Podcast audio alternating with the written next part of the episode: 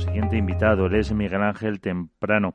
Él es el consejero delegado del CEO, pero también director de inversiones de Orfeo Capital. Orfeo Capital es una firma de inversión, tanto en valores cotizados como no cotizados. Nosotros tenemos una, una historia bastante, bastante profusa, de hace muchísimos años. Nacemos como un family office que en un momento determinado vemos que a la gente le gusta nuestro estilo de inversión. Porque al final, la gran mayoría de los inversores, no nos equivoquemos, son ahorradores. Y el principal ahorrador siempre es un family office. Gente que ha hecho dinero de alguna manera, normalmente pues con la venta de una compañía o con los resultados que le ha ido obteniendo una compañía. Y nos piden que tenemos su dinero. En ese momento no podíamos, no teníamos licencia de la CNMV, así que nos llevó a convertirnos en gestoras de, fondos de inversión, bueno, gestoras de, instituciones de inversión colectiva, que es lo que somos ahora.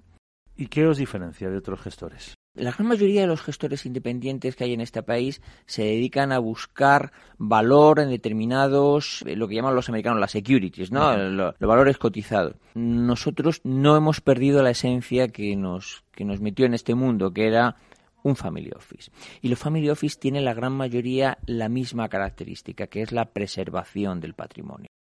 Y la preservación del patrimonio, ¿por qué?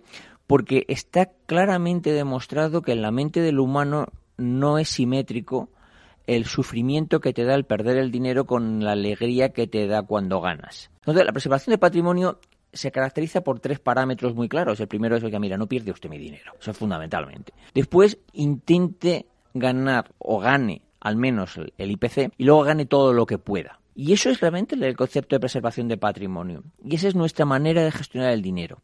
Otra característica importantísima eh, que nos diferencia de muchos gestores, fundamentalmente los gestores de la banca comercial, que son los que tienen acceso a las grandes cantidades de dinero de los ahorradores, son que coinvertimos siempre. Que os involucráis en lo que aconsejáis, por así decirlo. Yo digo que somos un tren.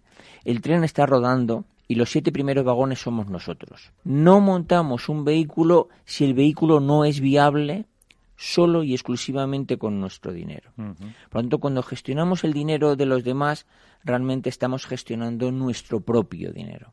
Y eso es muy importante. Este año es un año de prudencia porque, oiga, mire, es que el año pasado fue muy malo. Es que el año pasado me costó dinero y sobre todo lo que no quiero es volver a perder. Y nuestra principal característica está que coinvertimos siempre con los inversores que están con nosotros y grandes cantidades. ¿eh? Y la siguiente es que claramente, claramente, eh, nuestro objetivo es la preservación del patrimonio.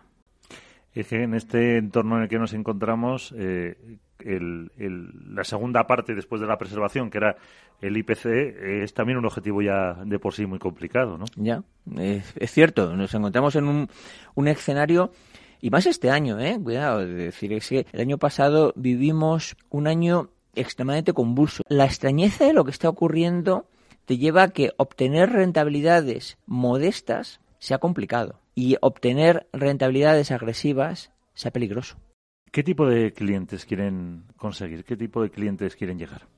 Fundamentalmente son los ahorradores, eh, las familias que han obtenido cantidades, bueno, significativas, porque lo de significativas para cada uno es una cantidad diferente, pero claramente buscamos ahorradores, que hoy en día donde están fundamentalmente es en la banca comercial, ¿eh? dispersos por el país. Bueno, este año vamos ganando dinero. Estamos ganando dinero con una prudencia extrema. Yo creo que son los momentos en mi carrera que más prudente estoy siendo. Y lo estamos siendo fundamentalmente porque el año pasado fue muy duro, fue muy duro. Es decir, los inversores sufrimos muchísimo.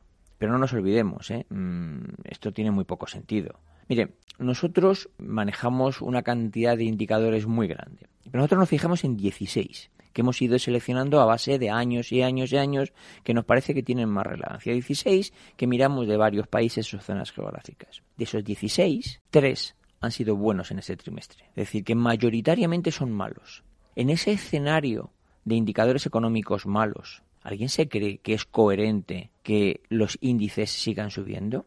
¿Es coherente que el Standard Poor's se vaya a 3.000, a máximos históricos, y que eso se sostenga? Vamos a ver, clarísimamente no. Por lo tanto, lo que hay que hacer es tener mucho cuidado, mucho cuidado, porque si no nos creemos 3.000 menos, nos vamos a creer 3.100 y por lo tanto lo lógico es que haya una corrección y una corrección seria. Fíjense un detalle. En Estados Unidos, el año pasado, por esas alturas, descontaba en el mercado que en el año 2019 iba a haber cuatro subidas de tipos de interés. Ahora mismo la Fed habla solo de una y el mercado descuenta que no va a haber ninguna. Un 16% lleva acumulado de subida el S&P 500 en lo que llevamos de año. Estaba mirando además 16 exacto, pero es que el Nasdaq un 22. Es, es incoherente. Mire, hay un, hay un detalle que el otro día lo decía yo en un, en un vídeo que hacía divulgativo. Amazon tiene un PER de 97. El PER de 97 es que uno paga por el valor más dinero que los beneficios generados en la vida media de un español. Es decir, un español que nazca ahora tiene una esperanza de vida inferior a 97 años. Estamos pagando esos intereses. ¿Eso es coherente? No lo sé. Eh, vídeo que ha subido y que se puede ver en YouTube. Sí, tenemos un canal. Hace un tiempo la gente de marketing me dijeron que, que había que divulgar de una manera diferente a como se divulgaba antes. Pero también descubrí que aparte de ser complicado, eso lo que iba a generar es una credibilidad en el inversor de conocimiento. Y, es un canal que intentamos hacer análisis político, no español, análisis técnico, no técnico bursátil, sino eh, de compañías, de, sectores, y divulgación de conceptos complejos, que no lo son tanto, pero que hay que divulgarlos como, pues lo pueden buscar el canal de YouTube de Orfeo Capital. Su consejero delegado es Miguel Ángel Temprano. Muchas gracias por estar con nosotros, muy interesante y que tengamos buen año. Muchísimas gracias y eso esperemos. Capital, la bolsa y la vida.